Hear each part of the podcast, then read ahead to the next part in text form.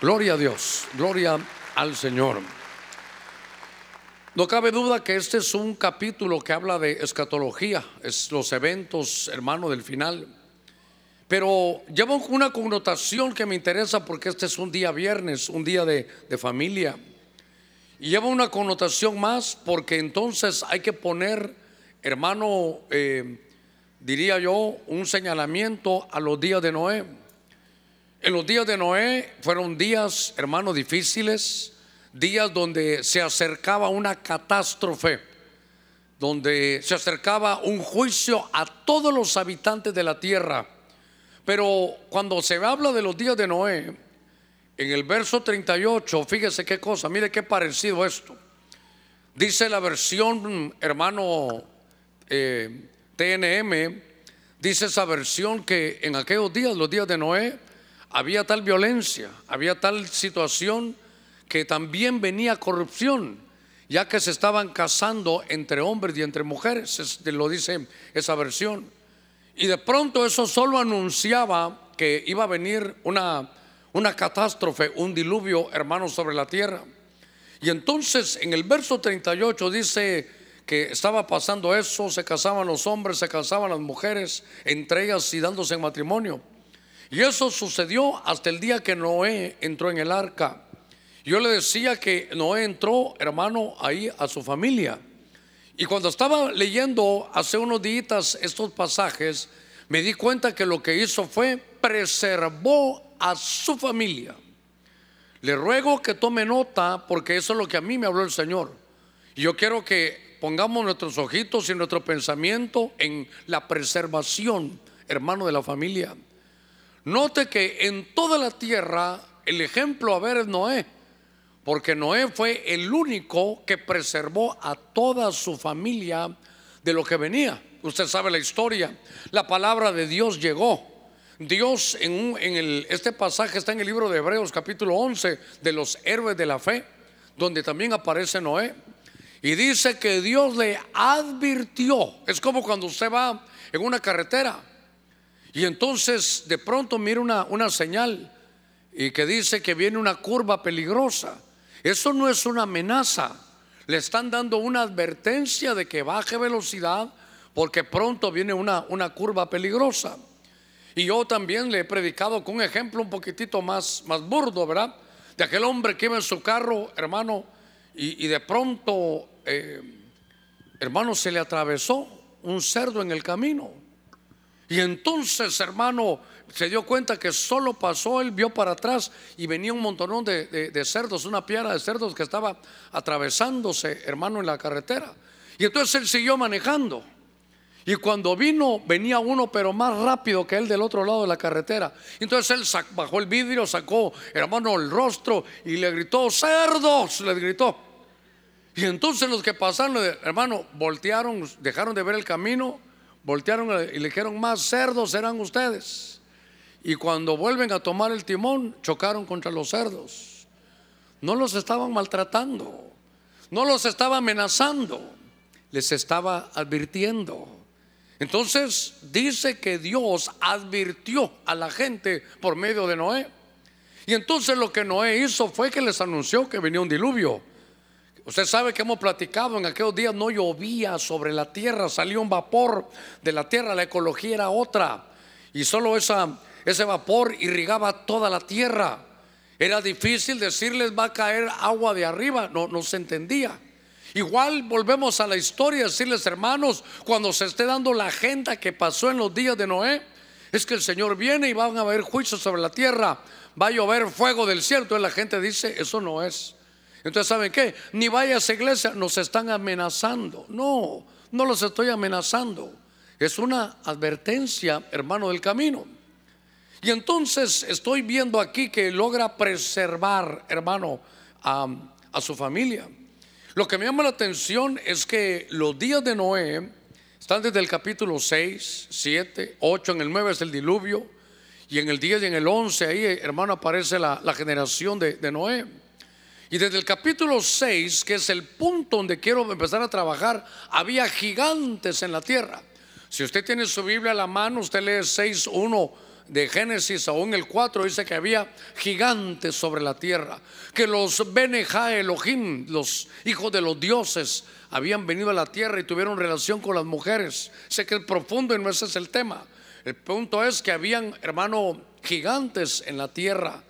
Algunas versiones dicen Nephilim ahí en, en Génesis capítulo 6, verso 4. Pero en medio de eso, lo que Noé hizo fue preservar a su familia. Entonces, tal vez, no es que no hable de evangelismo hoy, sino que estoy hablando de hacer un evangelismo familiar. Hermano, estuvimos hace unos unas semanas estuvimos en el cementerio acompañando a uno de nuestros hermanos que están con nosotros en esta en esta milicia aquí en la iglesia y fuimos, hermano, ahí al cementerio. Y ahí es donde uno enmienda, hermano, el corazón. Uno, uno va y se da cuenta que al final la vida, mire, la vida, perdóneme que la, la diga tan, un ejemplo tan, tan sencillo, pero es como un lapicero en, en la bolsa de su camisa. Un agachón y se cayó. uno no sabe cuándo le, cuándo le va a tocar irse. Uno no sabe también cuándo le va a tocar irse, hermano, algún familiar. Pero lo que yo quiero es que tomemos nota porque lo más importante, y no es un héroe de la fe, y lo he dicho siempre que es un héroe de la fe, es un heraldo, un predicador, es un queruso, un, un evangelista. Y cuando llegó al cielo, lo que él hizo fue salvó, hermano, siete personas, con él ocho. Pero el cielo lo valora tanto porque antes de salvar otras familias, salvó la de él. Salvó la de él. Entonces, esto para mí es una preservación porque, hermano, van a haber muchos ataques. Me he tomado 10 minutitos para introducirme, pero aún antes de los días de Noé, venga conmigo al libro de Génesis capítulo 4, en el verso 19, libro de Génesis, por favor, capítulo 4, verso 19. Lo que quiero decirle es la influencia de esos gigantes, a ver, para que me pueda llevar el hilo. Los gigantes y los Nephilim, esos seres que, que la ciencia el día de hoy, siglo XXI, le llama Anunnakis, aquí están en la Biblia. Pero yo quiero aplicarlo a esos gigantes que, que nos echan a perder, hermano, el matrimonio, que nos echan a perder a los hijos, que nos echan a perder la vida, que hermano que llevamos. Entonces yo quiero llevarlo a eso. Desde los días antes de Noé ya había problemas. Aquí hay un descendiente, Génesis 4:19, es un descendiente de Caín. Mi Biblia dice, Lamec tomó para sí dos mujeres. El nombre de una era Ada y el nombre de la otra era Sila. Y entonces yo quiero que se dé cuenta que la tierra empezó a tener, hermano, algunas eh, conductas que Dios no había dejado en la escritura. Dios había puesto a Adán y a Eva en el huerto.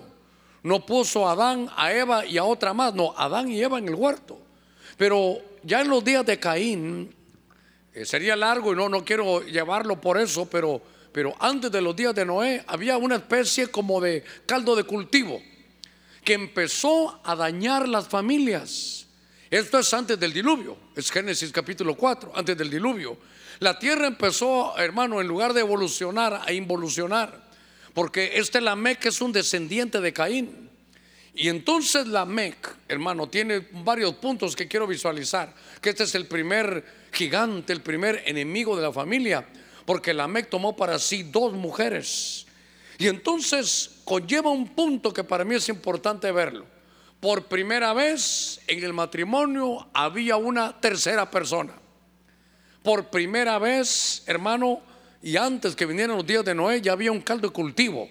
Ya empezó a, lacerarse, hermano, el, matrimonio. Y este Lamec era tremendo. Él dijo, bueno, yo voy a tener dos mujeres. Habría que ver quién le enseñó, quién se lo permitió, pero venía de la descendencia de Caín. Y aquí hay varios puntos, no solo en contra, hermano, de, de, de Lamec. Porque fíjese que Lamec, usted lo mira más adelante, y cuando a él le dan la oportunidad de que diga unas palabras, él dice, miren, yo soy Lamec. Y si por Caín había que vengarse siete veces, por la Mec serán setenta veces siete. Y está hablando de venganza. Entonces, ahora déjenme analizar este primer caso. Porque lo primer, el primer gigante que va a empezar, hermano, aquí a, lacerar la, la familia es que haya una tercera persona. Y eso, hermano, e, entra a, dañar el matrimonio. Y fíjese que le decía yo que no solo eso, sino aquí dice que tenía dos mujeres. Era la primera Ada y la otra era Sila. Y entonces a una de ellas también le tocó tener un papel de ser la segunda.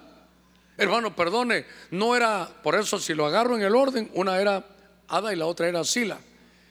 Y entonces quiere decir que empezó, mire, mire ese caldo de cultivo, que en la pareja metieron a una tercera persona. Y cuando platicamos y me toca dar consejos, yo le digo, hermanos, miren, todo se puede enderezar en un matrimonio. Es más fácil que, que haya un mal carácter, que el hermano sea muy soso, que no sea muy cariñoso, que la, hermana se queja de que no la tome en cuenta, que no, no es muy poeta el hermano, es muy, perdóneme, los hombres a veces somos papas sin sal.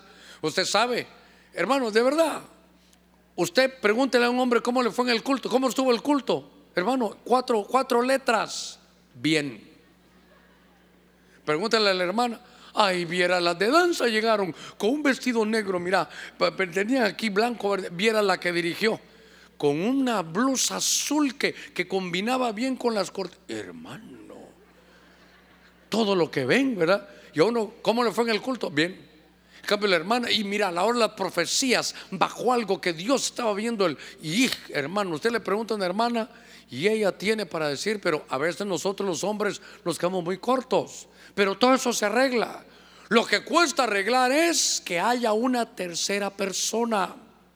Y entonces los que son solteros ahí tienen sus amigas y cuando ya van a casarse y la que se va a casar, ¿con quién estás aquí con mi amiga? ¿Qué? Contándole mis problemas. Solo está diciendo, hey, hay que detenerse ahí. Si eso es ahorita que estamos enamorados ya tenemos fecha para casarnos, si eso es ahorita ya casados, vas a tener también a, Ada y a, a Sila. Entonces, la tercera persona es la que empieza a tener, hermano, líos aquí. Y le decía yo que una de las dos también, de alguna manera, le están enseñando a que ella sea la segunda de a bordo. Mire qué cosa. Y entonces yo solo quiero llevarlo a esto, porque esto, esto derivó en algunas cosas. Por ejemplo, que haya una tercera persona. El padre de la fe se metió en grandes líos. Usted sabe que tenía a Sara y de pronto se va a Egipto porque había hambre y regresó con la tercera, otra, la tercera persona que era allá, Agar. Después usted mira, hermano, Dios mío, aquí la cosa se complicó porque pues llega Jacob y tiene otra vez a dos. Tiene a Raquel y tiene a Lea. Y esas dos tenían sus, sus ayudas. Ah, se fueron también. Silpa y Vilja. Entonces tenía cuatro mujeres. ¿Qué novela de dos de dos ¿cómo es la cosa? Dos mujeres de un camino, dos caminos, qué sé yo, estos ya eran cuatro caminos, como cuando uno se va para Guatemala en un lugar que son cuatro caminos. Y entonces, note que el primer enemigo, que es el punto que quiero dejarle aquí, es, hermano, que hay una tercera persona. Cuando voy a ver a David, hermano, no lo voy a ver del lado de David, que del lado de Mical, aquella mujer que era la hija de Saúl y se casa con David. David era su esposo, el suegro se metía y lo que provocó eso es que se fuera David y ella luego dijo, ¿a cómo se llamaba aquel mi amigo con el que crecimos juntos? Creo que se llamaba Palti. Ah, entonces se fue con Palti. Mical tenía, hermano, no era dos mujeres y un camino, estos son dos hombres y un camino. Si usted mira, Mical tenía dos. Mire, ¿sabe qué? Tenía al titular David y por cualquier cosita en la banca tenía, hermano, a Palti. Entonces, ese es el primer enemigo que yo veo aquí. Bueno, esto se complica porque ya pusimos, ¿a quién pusimos?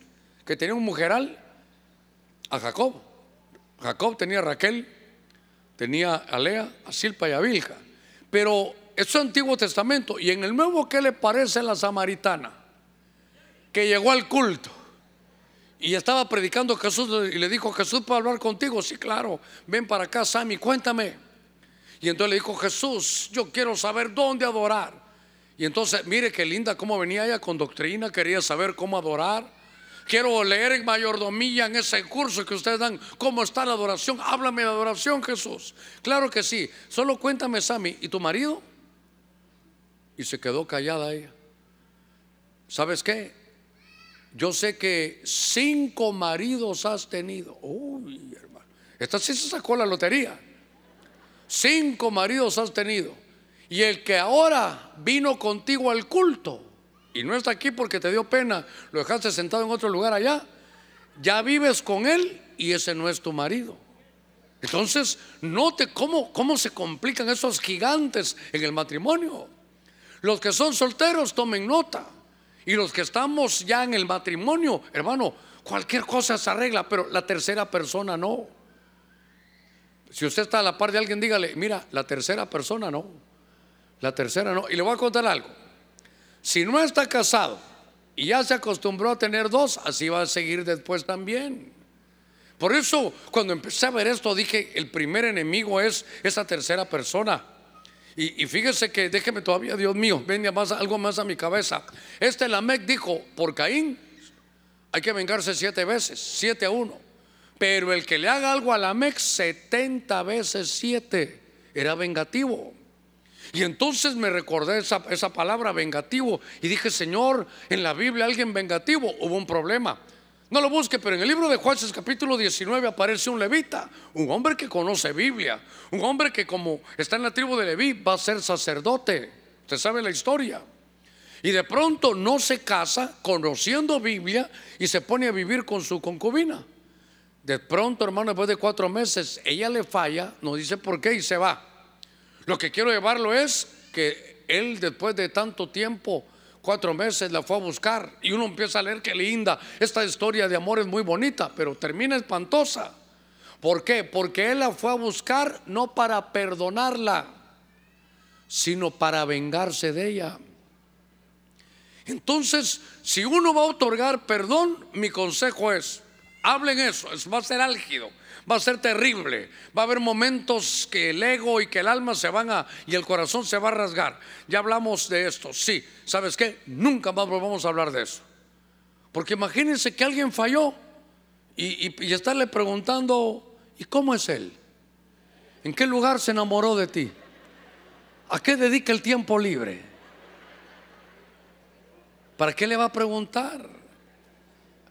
Y viene la otra y en lugar de no decirle nada, nos besamos. Y viene el otro peor. ¿Y cómo besaba? Ay, hermano.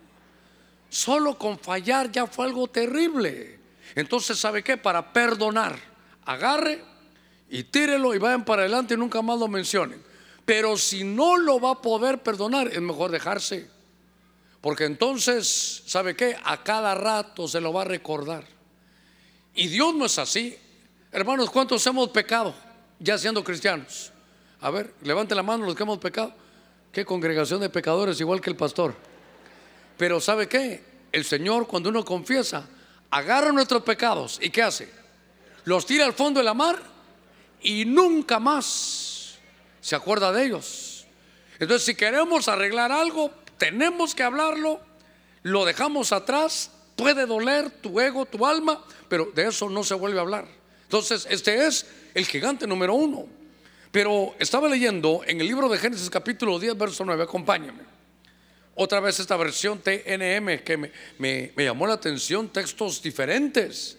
Fíjese que esta versión ah, dice la escritura, está hablando de un hombre que se llama Nimrod y dice, este Nimrod se exhibió como un poderoso cazador. Nuestras versiones, su Biblia, la que usted tiene ahí, dice delante de Jehová.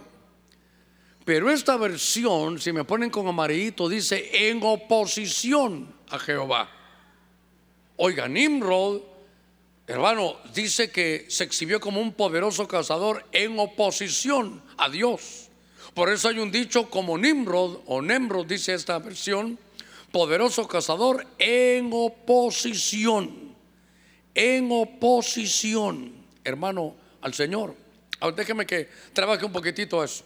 Este es otro enemigo, este es otro gigante, el gigante de la oposición. Ahora, eh, para poder platicar de esto un poquitito, hace muchos años, allá estando en el templo anterior, creo que hay que recuperar algunas de esas cosas que hablamos de liderazgo. Hay, un, hay una situación, hermano, que le pusieron ah, cuando hay una especie de, tiempo donde todo viene saliendo bien, uh, todo viene saliendo bien. Y entonces eso se llama momentum, no momento, momentum con UM al final. El momentum es como que usted va por inercia haciendo todo, hermano. Toma decisiones, le salen bien. Compra este carro a buen precio, lo compone y le salió mejor. Aquella casa esperó, bajó de precio y la logró comprar bien. Todo le va saliendo bien. Y entonces lo que quiere el enemigo es detenerte. Quiere, quiere hacer algo para detenerte. A ver, hermano, perdóneme. Con los varones tal vez me entiendo mejor, aunque las damas alguna vez lo han visto. En el deporte donde se puede pedir tiempo. Por ejemplo, están jugando básquetbol y el otro equipo donde tira en cesta. La agarra a otro, lo tira y en cesta y en cesta. Entonces el entrenador se da cuenta que el otro equipo está en su momentum, todo le sale. Entonces, ¿sabe qué hace? Pide tiempo. Y entonces eso, eso lo que es como un freno al avance. Y uh, se bajan. En los partidos de fútbol nos nos tienen contra la pared. Entonces alguien le da una patadita y se tira. Se queda ahí tirado, eh, no se va a levantar. Eh, eh, uno dice perdiendo tiempo, sí, no solo eso, está, ¿sabe qué está haciendo? Bajando el momentum del otro. Entonces, oposición es como ese freno al avance que nosotros, hermanos, podemos tener. Pero es una oposición. Y entonces, este es el segundo, hermano, el segundo enemigo, el segundo gigante. Y nosotros tenemos que preservar a nuestra familia. Mire, a veces nuestros hijos tienen oposición. A veces usted también en el trabajo tiene oposición. La puede tener oposición hasta en la iglesia. Pero, pero Dios en su momento, no momento, en su momento, permite que estas cosas sucedan porque te están trabajando. Es que hermano, ¿verdad que hay tiempos que a uno todo le sale bien, hermano? Todo le sale bien, hermano. Es más, va caminando, usted en un papel lo levanta y el número de la lotería y le pegó al gordo, hermano. También que todo sale, ¿verdad? Pero hay momentos que nos toca pasar por los valles. Y fíjese que Dios, hermano, había levantado a David y David, hermano, ese sí tuvo oposición, una oposición tremenda de su propio padre, su mamá, hermano, ni el nombre de ella sale. Sus hermanos se burlaban. Meraba aquella mujer lo dejó tirado a la hora del, matrimonio, le dijo que ya no. Mical se burlaba de él, su mujer, cuando él danzaba. Va a pelear contra David, hermano, eh, contra Goliat y, Goliat lo, le dice que acaso él es un perro para que le manden a este niño. Él dice que quiere a pelear y le dicen tú no tienes experiencia, hermano, donde fuera. Oposición, oposición. Pero esa oposición te va a formar carácter. Lo que no, lo que no entendía David es que lo tenían, hermano, en la escuela, en la universidad de la vida, donde iba a haber oposición. Pero Dios lo que estaba fraguando ahí, hermano, era, era un, un rey. Era un rey. Entonces, a veces vamos avanzando, pero ese freno del momentum, hermano, te va a detener, pero, pero te va a hacer una mejor persona. Mire, ¿se recuerda cuál fue la mayor oposición que tuvo Job? No, no fue la pérdida, hermano, de sus terrenos, de sus casas. Es más, tuvo un problema tremendo porque tuvo pérdidas familiares. ¿Sabe qué? Tuvo tuvo una oposición también de en salud porque, porque hasta una enfermedad terrible. Pero la mayor oposición que tuvo, ¿cuál cree usted que fue? La esposa. Que él en el momento más difícil de su vida, donde su esposa, hermano que esperaba, no, Job, tú eres un buen hombre, te has levantado de otra testa, también te vas a levantar. Tú estás en la mano de Dios, ¿sabe qué le dijo? Maldice a Dios y muérete. Así ya no me sirve, ya sin trabajo, sin buen nombre, sin estar sano ya no me sirves. Así que mejor maldice a Dios y morite. Mire qué oposición. Ahora, esa oposición, ¿para qué le sirvió a Job? ¿Sabe qué? Para entender que todo venía de Dios, que él le tocaba abandonarse en la mano de Dios, que él sabía, Señor, me has quitado tierras, terrenos, pero Señor, él dijo, al final dijo, Señor, Tú diste y tú quitaste. Jehová Dios dio, Jehová Dios quitó. Sea la gloria para nuestro Señor. Mire qué cosa. Jehová Dios dio, Jehová Dios quitó. A Él sea toda la gloria. Pero ¿qué quería Dios? Porque hermano, no hay de propósito. Si está viviendo oposición es un gigante, pero lo vamos a vencer en el nombre de Cristo. Pero quiero que sepa que, hermano, ¿para qué lo estaba preparando Dios en esa oposición? A ver, ¿qué le dio Dios después de que soportó esa oposición? Le dio el doble de lo que tenía. Entonces te han quitado todo, has perdido, tu negocio ha caído. Mira, Job, tranquilo, has tenido oposición, sí, pero Dios te está trabajando para que tus labios esta noche digan, Señor, sé que ese enemigo de la oposición me atacó, pero todo lo que tenía era tuyo y si tú lo has quitado, estoy en tu mano. Tú das y tú quitas y el nombre tuyo siempre va a estar, Señor, bendito en mis labios. Así que esta noche te doy la gloria, la honra, el poder y el señorío sus amigos que lo habían, hermano, lo habían, amigos como esos solo lo señalaban, lo acusaban y de pronto enfermo, enfermo, él va y ora por sus, por sus amigos, le iba a decir por sus enemigos. Y al orar por sus amigos queda sano y Dios le da el doble aún de lo económico. Mire, no se me olviden, me llamaron en un programa de contacto apostólico y me dijeron, pastor, eh, Ahí dice que le dieron el doble y no es cierto, pastor. Y entonces como que sentí como que me desafió y dije, no puede ser. Entonces comparamos con el hermano. ¿Cuántas ovejas tenía al principio? ¿Qué sé yo? Cuatro mil. ¿Cuántos tiene ahora? Ocho mil. ¿Cuántos bueyes tenía? ¿Qué sé yo? 500. Ahora ¿cuántos tiene? Mil. Usted búsquelo. Le dieron exactamente el doble de lo que tenía. Entonces, cuando haya, hermano, oposición, ¿Sabe qué otro tipo de oposición hay? Oposición. Es que le voy a cambiar nombre, no es oposición, es explotación. Puede ser que haya oposición laboral. ¿Quién tuvo oposición laboral contra todo el pueblo de Dios? Faraón le dijo, ahora ni materia prima les doy, pero produzcan. Y mientras más los hermanos se oponían, más crecían y más desarrollo. Entonces yo, soy, yo quiero aprender que todos los gigantes que salgan en nuestra familia, en nuestra vida, hermano, están, ¿sabe qué? Para darnos una lección, para ponernos en la mano de Dios y para vencerlos. Tú eres un más que vencedor por medio de aquel que te amó, cuyo nombre es Cristo Jesús, hermano, nuestro Señor. A ver, démosle palmas fuertes a nuestro Señor. Gloria a Dios. Ahora, en números 13:33.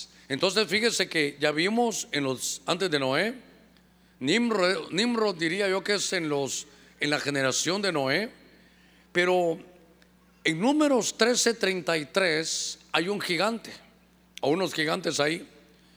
Y esto, hermano, es el tiempo de Moisés. Estaban en el desierto, iban a entrar a Canaán. Y en números 13:33 dice, vimos ahí también a los gigantes ¿Y quiénes eran? Los hijos de Anac. Anac son gigantes. Y son parte de la raza de los gigantes. Y a nosotros, dice el que escribe esto es Moisés, puede estar hablando Josué o Caleb, pero dice, nos pareció que éramos como langostas. Y así parecíamos ante sus ojos. Entonces, ahora aquí, hermano, estos son los días de Moisés. Pero yo quiero aplicar ese gigante de Anak, quiero aplicarlo a los gigantes que tenemos que vencer en la familia. Y tal vez voy a dar un par de giros aquí para que usted lo vea.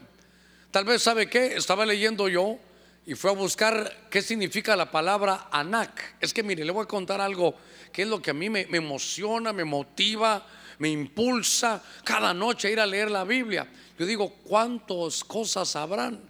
Porque este es, una, este es un libro hecho por la inspiración de Dios, donde todos los nombres, todos los números, hermano, no hay uno que esté de más ni uno que esté de menos. No es de casualidad que se llamaba Anak, no, él tiene su, tiene su connotación. Y tiene dos puntos, entre muchas que pudiéramos haber visto, estos de Anak. Estos son gigantes, los días de Noé eran de gigantes, de Nefilins, de, de Anunnakis, y ahora estos aquí sí tienen nombre, son los hijos de Anac. Y fíjese que Anak es como una especie como, como de collar. Pero cuando fui a buscar al diccionario hebreo, la palabra Anak eh, dice que es como cuello, pero es como un collar. Obviamente el collar se pone en el cuello, pero tiene la connotación que de la misma palabra que es un collar para, para ornamento, Anak es un collar que estrangula. Anak es un collar que estrangula, que ahoga. Y entonces me llamó la atención. Me llamó la atención porque hay un gigante, hermano, en el, en el matrimonio, y es que de alguna manera en la familia, que es algo que, que estrangula, que debería ser ornamento. Es porque, mire, la corbata aquí está muy bonita, pero si me la pongo así y la cuelgo en algún lugar, me va a ahorcar me va a estrangular. Lo que debía ser, hermano, un ornamento, ahora iba a ser algo que podía estrangular. ¿Sabe de qué me habla eso a mí? De que es una, de, pues, seguir leyendo y después ya no era, ya no era, hermano, un, un collar, era una cadena. Una cadena que estrangula, ¿sabe qué? Que produce, hermano, cautividad.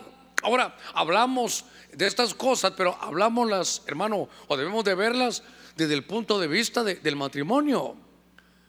¿Cómo nos sentimos en la casa? Hoy que salgamos hay que preguntarle, eh, mi amorcito, dígale usted a su esposa, ¿cómo te sientes? ¿El collar de ornamento o el collar que estrangula? Eh, le va a decir, ay mi amor, con el gasto que me das me tenés estrangulada. Mi amor, dame cinco pesos. ¿Para qué querés cuatro si con tres te alcanza? Toma dos y me traes uno de vuelta. No le da nunca nada, hermano. Mi amorcito, ¿y ya te dieron el aguinaldo?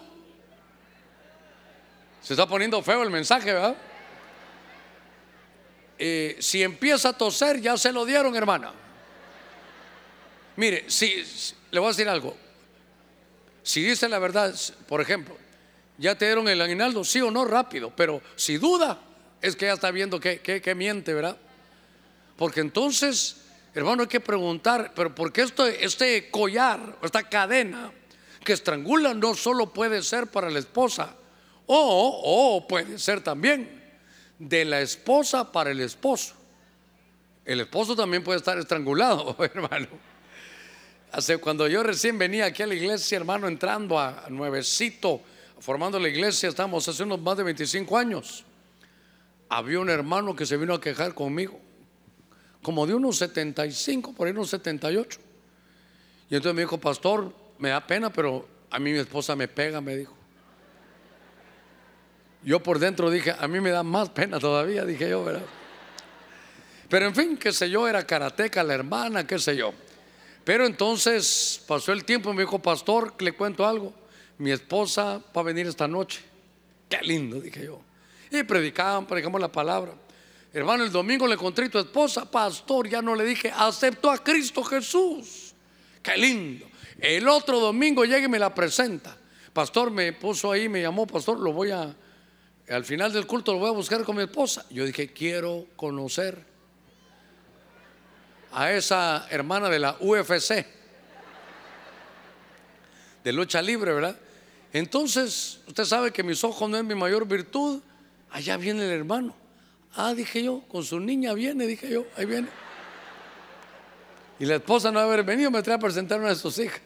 Cuando ya lo estuve cerca, así era la hermana, chiquitita. Hasta yo me sentía alto, imagínense.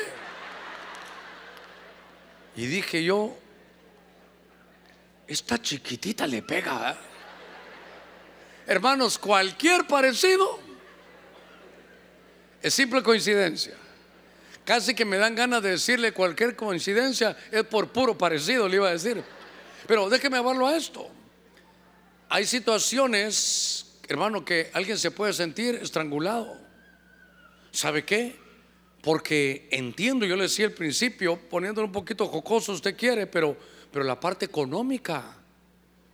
Le, ahí están 500 lempiras para que tengas comida para el mes. ¿A qué horas, hermano? Entonces, yo lo que quiero es, porque estos hermanos, estos son, estos son enemigos, enemigos. ¿Y sabe qué?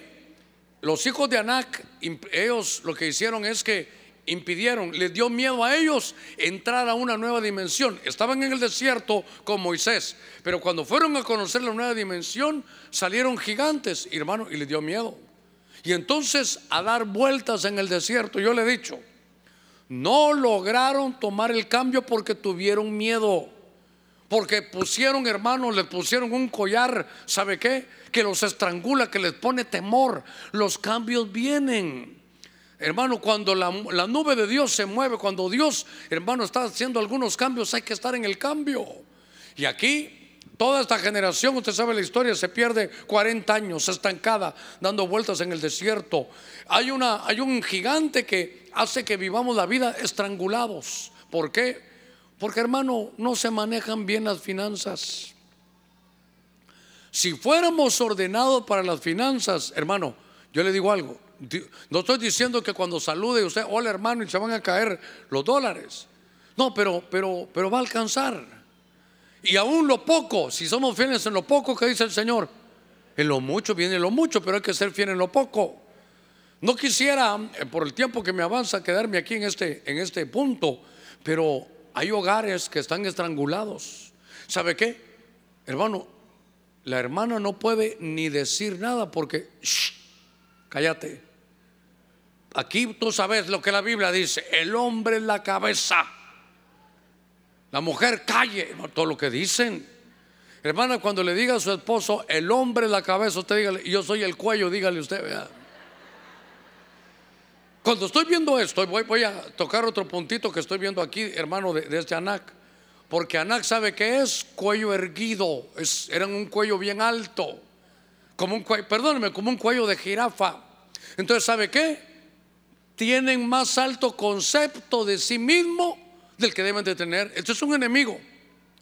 ¿Por qué? Porque entonces él le dice a la esposa, ah, cualquier alegata, tú te, a ver, tú te tendrías que sentir agradecida porque te casaste conmigo. Porque él es el num plus ultra. Él es el único, no hay otro como él. Y tal vez uno pensando, gracias a Dios, no hay otro como él, ¿verdad? Pero pero muy alto concepto. ¿Sabe qué dice la Biblia? Que nadie tenga más alto concepto de sí mismo que el que debe tener. Porque imagínense que apúrate, hacete, callate, recordate que me casé contigo, sentite agradecida, mira yo qué papucho. Y vos toda florinda. Hermanos, esa no es la manera de tratarnos. Pero note que Anac, ah, y es que eso es altivez. Y la Biblia que dice, dice, antes de la caída está la altivez de espíritu. Estando yo todavía ya en mi tierra, hubo un muchacho, hermano, bien parecido. No sé bien parecido a quién, pero era bien parecido. Y fíjese que bien parecido, y él se burlaba de todo porque de los que él les decía a todos que eran feos. Y de pronto ya cuando avanzó la vida, ya tenía veintitantos años, le vino una crisis a su piel. Hermano, un ataque a su piel tan terrible. Hermano, y entonces él se recordó, porque ahora él era el federal. Le vengo hablando en parábolas hoy, ¿verdad? Ahora él se dio cuenta y dijo, qué cosa terrible, ¿por qué? Porque él humillaba, porque él era, hermano, era cuello largo, él era altivo, caminadito de pavo real. ¿Te callas o no hay gasto? Mire qué cosa.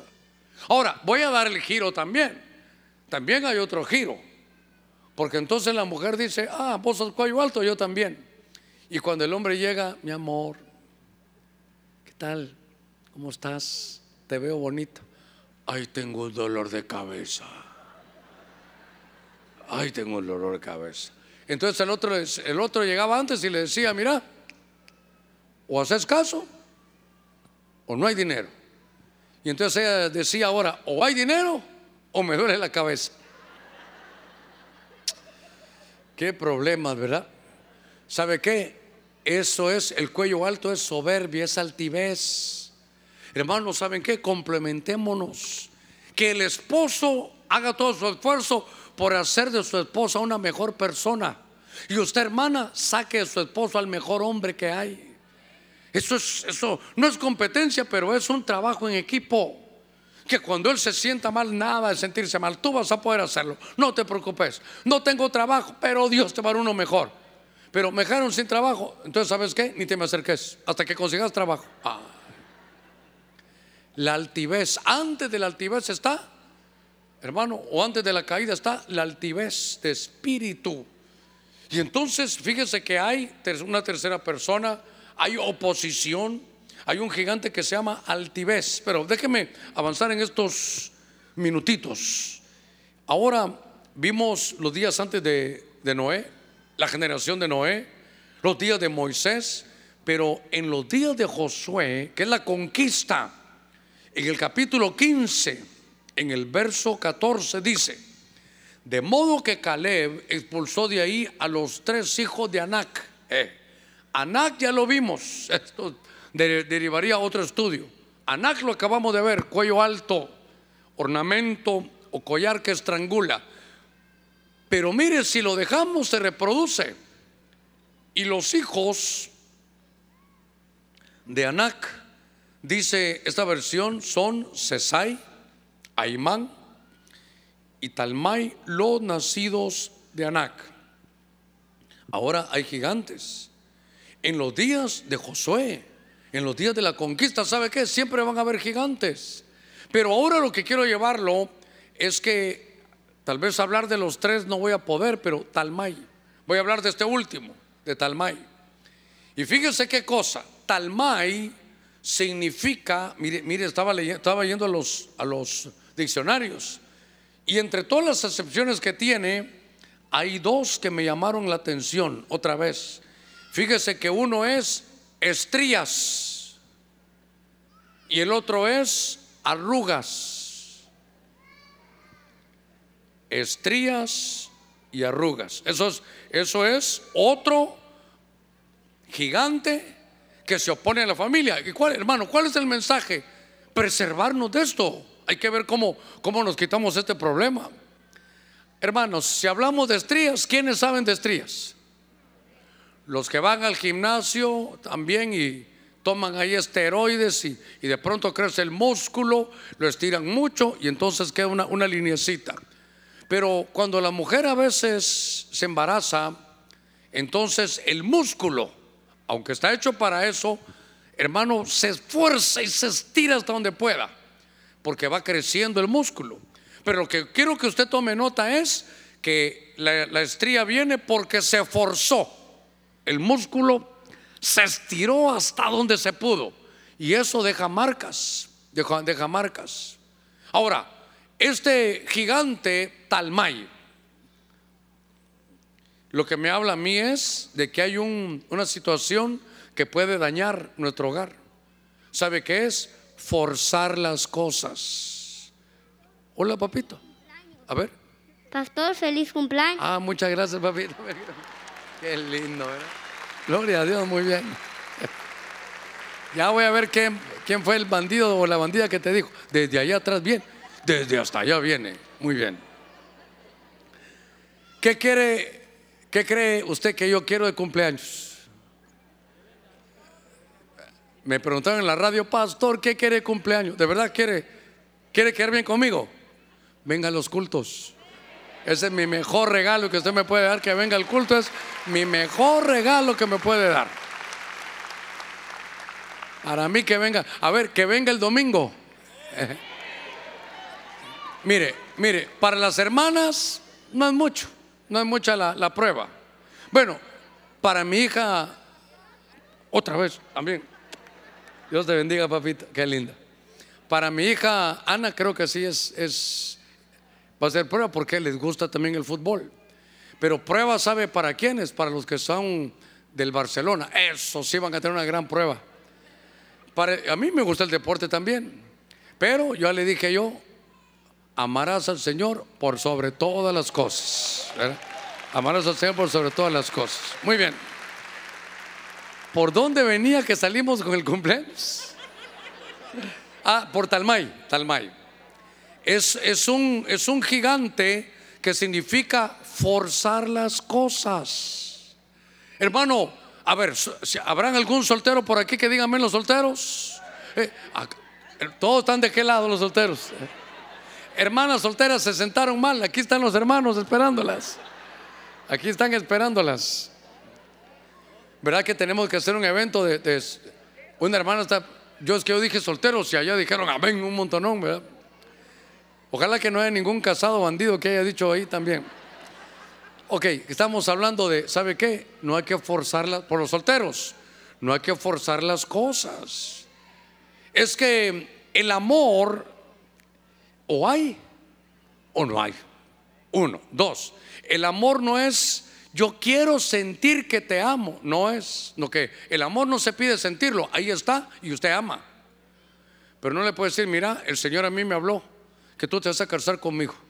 Pero, pero, hermano, usted es guapo, está bien. Hermano, fíjese que usted es un líder en la iglesia, está bien.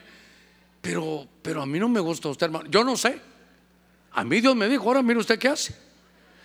Porque a mí Dios me habló, usted sabe qué haga usted, hermana, dígale. Entonces cuando Dios me habla a mí, platicamos. Pero no se puede forzar. O te casas conmigo o me mato. Dígale usted, adelántese entonces, hermano, adelántese. Allá nos vemos en el cielo. Pero no se puede forzar. No se puede forzar. Es que o hay o no hay. Es que mire, cuando hay, qué fácil es todo. Y le digo algo de verdad. Y cuando no hay, qué difícil es todo, hermano. Porque el amor cubre multitud de faltas. Ahora dele la vuelta. Cuando no hay amor, todo es defecto. Todo es defecto. Usted se puso una corbata, muy delgada la corbata. Usted es muy orejón, ¿ah? Tener bastante fe, porque la fe viene por el oír, ¿verdad? Pero cuando usted ama, no importa. Todos le dicen, pero, pero ya, ya viste bien eso. Y pero si es lindo. Pero es aquel mismo, el de las orejas. No, a mí me gusta. Porque el pastor ha dicho que sea un hombre de fe, van a decir, ¿verdad? Ahora, por eso le digo, no forzar. Déjeme que le cuente un punto en la Biblia. David, el hombre que tenía el corazón conforme al corazón de Jehová, tiene uno de sus hijos que comete un error y se va de la casa. Y se va de la casa. Y note que este para mí es el antipródigo. Porque David vio que su hijo Absalón se fue. Y dijo David, bueno, él se fue porque él cometió un error. Dejemos a David y Absalón un ratito aquí. Ahorita regreso. Y en el Nuevo Testamento, Lucas 15, aparece un padre donde su hijo pide la herencia y su hijo menor se va. Entonces está el padre y está David, los dos como padres. El padre de Lucas 15, hermano, oraba si usted quiere, salía a ver si venía su hijo, pero no lo fue a llamar. Esperó que Dios tratara con él. Y cuando el pródigo vio que estaba comiendo hasta entre los cerdos, dijo, pero ¿qué estoy haciendo aquí? Y volviendo en sí dijo, voy a volver a la casa de mi padre. Ahí cualquier trabajador tiene abundancia de pan y yo soy el hijo, ya no soy digno de ser hijo, mire su arrepentimiento, pero voy a volver allá a mi padre. Cuando el padre lo ve y lo ve arrepentido, le dice, pasa, no, ya no soy digno de ser hijo, serás hijo para siempre. Y usted sabe, le pone anillo, calzado, y hay fiesta ahí en, en la casa del padre. Porque no forzó a su hijo de pedirle perdón. Pero David era el padre de Absalón y Absalón se va. Y entonces vino Joab, un amigo de David, pero ¿sabe qué? Metiche, metiche. Porque entonces él fue y podemos decir, Absalón, volvió a casa. Eh, tú sos el, el, que más cariño le tiene a tu papá. Sí, pero yo no quiero volver con ese viejo. Volvé. Se metió, lo convenció y regresó Absalón. ¿Sabe qué? Lo forzó a regresar. Entonces, ¿sabe qué regresó? Más abusivo. Eh, sin arrepentimiento llegó. Mira, ¿vas a ir a ver a tu papá? No, dijo, no, ¿para qué lo voy a ver? Ya estoy aquí en Jerusalén. Y si no estoy mal, si estoy mal me va a perdonar, pero creo que estuvo, sí, ¿verdad? Dos años sin ir a ver a su papá. ¿Por qué? Porque lo querían forzar. Hermano, usted póngase a pensar, ¿qué hacemos en la familia forzado? Forzado. A ver, voy a salir un ratito, hoy ya no es viernes, un ratito me voy a salir. A usted le conviene porque usted dice es viernes y el cuerpo lo sabe, dice usted, ¿verdad? Pero hoy no es viernes, me salgo del tema familiar. ¿Qué estamos haciendo en el Evangelio forzado? que estamos, como nuestra vida, hermano, en el Evangelio, qué cosas hacemos forzadas. Mire, hasta sabe que es en la Biblia, cada uno de, en la ofrenda, como propuso en su corazón. Ya se imagina, hermano, vamos a orar por la ofrenda. Hermanos, vamos a orar. Y el que no ofrende ahorita, que se lo lleve el río todo diciembre. Se lo dice su pastor con esta autoridad. Señor, oye mi oración. Hermano, forzado. Dios me mostró que el que no dé una ofrenda antes de irse, se le va a morir un familiar. Hermano, ¿qué es eso? Forzado. ¿Quiere, quiere que le diga algo forzadito? A toda la iglesia Benecer, ¿para cuánto soy su pastor? El que no venga el domingo no se va al arrebatamiento. Forzado. Le quiero meter miedo para venir. Hermano, ¿cómo será casarse con miedo? ¿Se imagina? Ahí está el amado esperando y la mujer caminando. ¿Lo amas? No, pero si no, no me caso con él, me golpea por miedo. O si no, como le cuento a aquel otro hermano, ¿verdad? Su esposa era así, como una tachuelita chiquitita. Voy a llegar temprano a la casa, ¿por qué? Por miedo. Imagínense, venir al culto por miedo. Es que si no voy al culto, me voy al infierno. ¿Usted no? ¿Cuántos hemos recibido a Jesús? Usted no va al infierno. A ver, entonces, ¿para qué fregados viene? A ver, ¿por, qué viene? Por agradecimiento, por amor, para tener cerca la presencia, para tener, hermano, comunión con Cristo. Es que forzado no. Bueno, ahora, volvamos a la familia, volvamos a la familia. Nada forzado. Ahora, no estoy diciendo que ahorita va a decir una hija, ¿ya no oíste el pastor? Me voy y vengo mañana. No me forces a quedarme aquí en la casa. No, estoy hablando otra cosa. Eso es disciplina, eso es orden en la casa. Lo que le estoy diciendo es, hermano, vivir en la, en la casa forzado, amar, hermano, a la fuerza. Mire, qué cosa tan terrible es vivir con miedo en la casa, forzado. Si no se hace eso, no hay dinero. Hermano, qué cosa más espantosa. Por eso yo le estaba diciendo que Talmay significa estrías porque se forzó algo. Entonces, eso es un enemigo, un gigante llamado Talmay. ¿Se recuerda qué otra cosa significa? Aparte de, de estría, ¿qué le más le dije? Arruga. Dios mío. Le voy a contar algo. Solo para que usted lo vea. Pablo dice que Dios viene por una iglesia sin mancha y qué? Y sin arruga. Hermano, entonces dirá uno, Dios mío, ¿y entonces qué hago? Ya ni me río. ¿Qué tal, pastor? ya ni me río. No, se está la arruga es, ¿sabe qué? Por vejez. Pero aquí me, déjeme que me defienda un poco. Déjeme que nos defendamos un poquitito. Una cosa es ser anciano y otra cosa es ser viejo. El anciano está lleno de madurez, sabiduría, pero el viejo está lleno de achaques y necedades, hermano. Entonces uno tiene que saber cómo va a estar en la vida. Pero entonces arrugas es, ¿sabe qué? ¿Cómo se pone uno? Hermano, no me dejará usted mentir. Cada uno en su época. Pero uno oye la música de ahora. Y le aseguro que si usted tiene, vaya, con que usted es jovencito de 40. Imagínense, para mí los jóvenes ahora son de 40, Dios santo. Qué cosa terrible. Vaya pues, pongamos uno de 50. ¿Cómo era su la música que a usted le gustó? ¿Y, cómo es la música de ahora?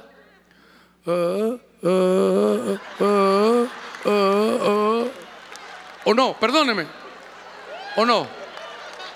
Y eso que yo no fui a verlo, ¿eh?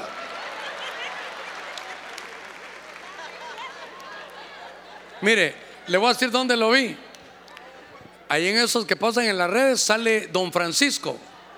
Sale, búsquelo usted, Don Francisco. Lo, entrevista y le dice, cantame algo y. Ah, ah, ah, ¿Por qué le digo esto? Porque uno siempre va a decir, la música de mi tiempo era mejor. ¿Verdad que siempre va a decir uno eso? Vaya, déjela, déjelo, déjelo, déjelo. Ay, Dios mío, deje eso. Pero ahora, para, lo, para que no seamos como viejos espirituales, porque esto habla en el matrimonio, ¿sabe qué es? que no le atinamos a los tiempos. Ahora deje la música, oh, ¿Y la música cristiana? Como la que teníamos antes, como esa no hay otra. Pero viene la nueva, eso no, aunque tenga bonita letra y tenga otro, eso no, porque nos quedamos en el tiempo de antes. Por eso dice la Biblia que lo, lo lindo de una iglesia es jóvenes y viejos juntamente ni una iglesia de jóvenes, porque lo van a, lo van a pasar trayendo todo, pensando que ellos lo tienen, hermano, por cuando uno es joven uno piensa que, hermano, mire, tres pelitos en el bigote y uno cree que ya es un hombre. Peor si le salieron unos cotos en el pecho, se abre la camisa hasta aquí, hermano, ahí anda. Y son jovencitos, no tienen experiencia, pero tampoco una iglesia de viejos. A ella no le gustó, ¿verdad? A mí tampoco. No, que esta es una combinación de, jóvenes, para decirlo por lo que hemos predicado, y ancianos. Experiencia y fuerza juntas. Entonces, ¿saben qué? A ver, padre de familia, digamos amén aquí. ¿Sí? Entonces, también adáptese a los cambios de sus hijos. Mire, nos cae mal el celular, ¿verdad? Que a veces, a, ver, varones, digamos amén los varones. ¿No le pasó a usted que hasta en los partidos de fútbol uno está ahí con el celular? ¿O no, le pasó a usted? Estoy yo con mi familia y algunos ahí, hasta con el celular, digo, pero ahorita estamos viendo el juego, hombre. entonces, sí, papá, me dijo, vea. Y entonces al ratito estoy yo, porque mi hermano vive en Los Ángeles, ese penal no era, ¿qué opinas? Y me dice mi hijo, y entonces, papá, eh, el celular se volvió, hermano, usted le puede hacer falta un cinto, le puede hacer falta calcetines, vino con zapatos prestados, pero celular, seguro que no le falta, hermano. ¿Y dónde duerme el celular? Hasta en la almohada, tiene su almohada propia él. Hasta la sábana le echa usted, ¿va? Ahí. No, claro, miren la hermana cómo se defiende, oyendo estéreo más, dice. Esa no se lo creyó ni ella, pero bueno, está bien. ¿Usted sabe qué? Tenemos que entender algo. Eso es lo nuevo. Nuestros niños ya nacieron con eso, es un cambio. Si no nos, no digo que lo haga, que deje pasar todo así, pero si no nos adaptamos al, al cambio, nos arrugamos, nos arrugamos. Entonces esto es no adaptarse al cambio. Mire, Dios mío, cinco segundos y ya, ya no, ya no le puedo decir algo más, pero se lo voy a leer, a ver qué hora es. A ver qué hora es menos 20. Ok. Solo le, voy a leer este y nos, y nos vamos ya. Hay gigantes entonces de meter una tercera persona. O que ya le esté molestando ahí por el, por las redes, mandándole cosas ahí a usted. Está el gigante de la oposición, de la altivez, de la estría, de la arruga. Pero el último que le quiero leer, porque hermano, tenemos que preservar nuestra, nuestra familia. En Crónicas capítulo 20, verso 5, dice, de nuevo hubo guerra contra los filisteos. Estos ya son los días de David. Mire hasta dónde siguen, hermano. Y el Hanán, hijo de Jair, mató a Lami, hermano de Goliat Geteo. El asta de su lanza era como un rodillo de tejedor. En lo que los hermanos de, de alabanza suben, aquí hay un gigante más que se llama Lami. Y entonces solo, solo voy a cerrar rápidamente esto.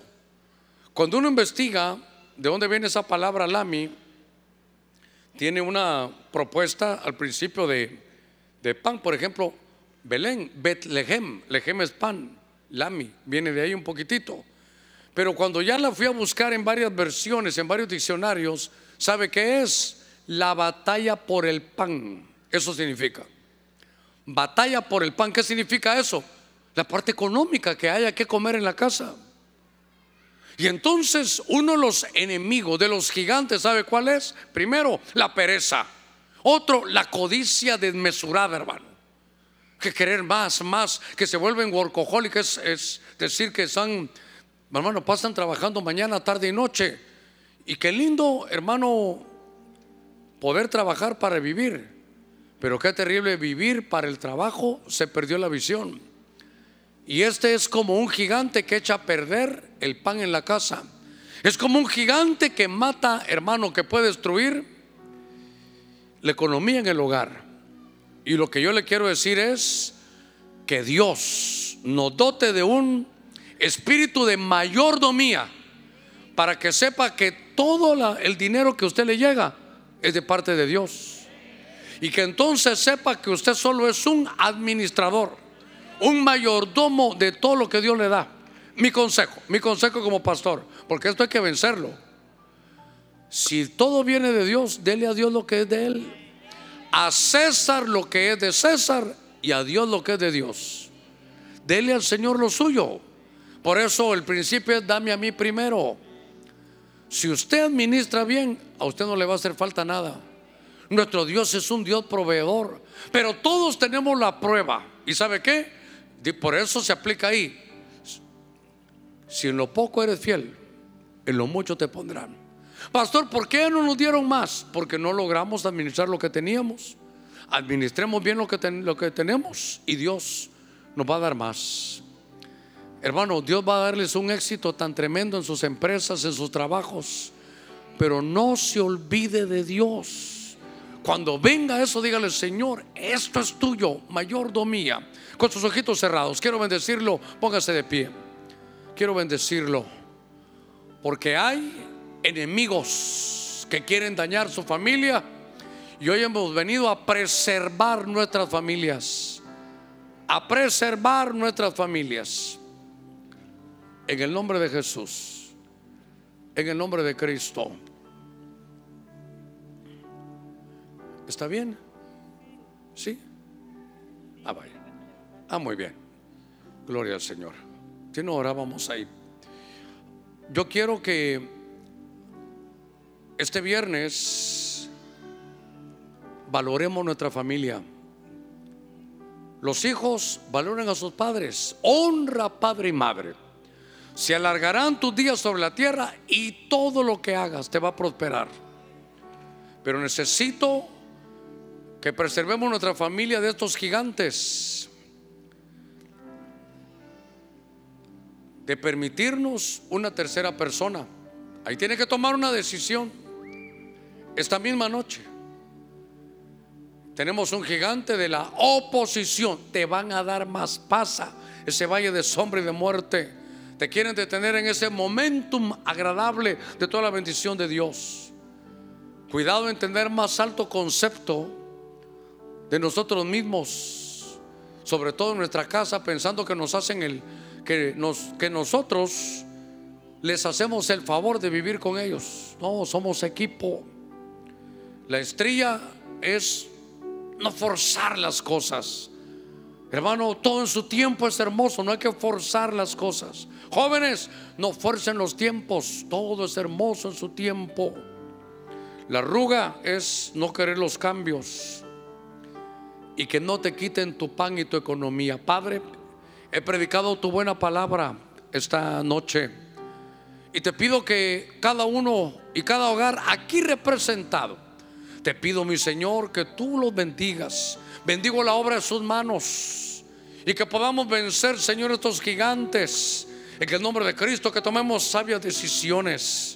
Señor, que en medio de la oposición nosotros sabemos que nos estás preparando para algo hermoso, para duplicarnos de toda la bendición, aún económica, en el nombre de Cristo. Señor, desde ya buscamos la humillación porque cuando nos humillamos a nosotros mismos viene la exaltación. Te pido, mi Señor, por la economía de tu pueblo. En el nombre de Cristo, Padre, gracias. Bendigo cada hogar aquí representado. Bendigo todo tu pueblo, su trabajo, la obra de sus manos. Dótanos de un, Señor, de un don de discernimiento para poder saber qué gigante nos está atacando. Te pido en el nombre de Cristo que sepamos que vamos a salir victoriosos. Que sepamos cada uno cuál es, Señor, el trabajo tuyo en medio del desierto cuando nos atacan. Ahí estaban para entrar a la abundancia y el enemigo ataca en el desierto. El enemigo no mira si estás con fuerza, si has ayunado, si has orado. No mira si te quitaron el trabajo, te ataca cuando te mira más vulnerable. Pero dile, Señor, aquí estoy. Al final dependo de ti. En el nombre de Cristo, abra sus labios, Padre. Yo estoy ahora mismo bendiciendo a tu pueblo y tomamos, Señor, la fuerza. Tomamos el ánimo, tomamos tu palabra, tomamos decisiones. Y Señor, te pedimos ser buenos administradores de todas las cosas que tú nos vas a dar. Lo bendigo ahora en el nombre de Jesús. Padre, gracias. Amén, amén y amén. Gloria a nuestro Señor.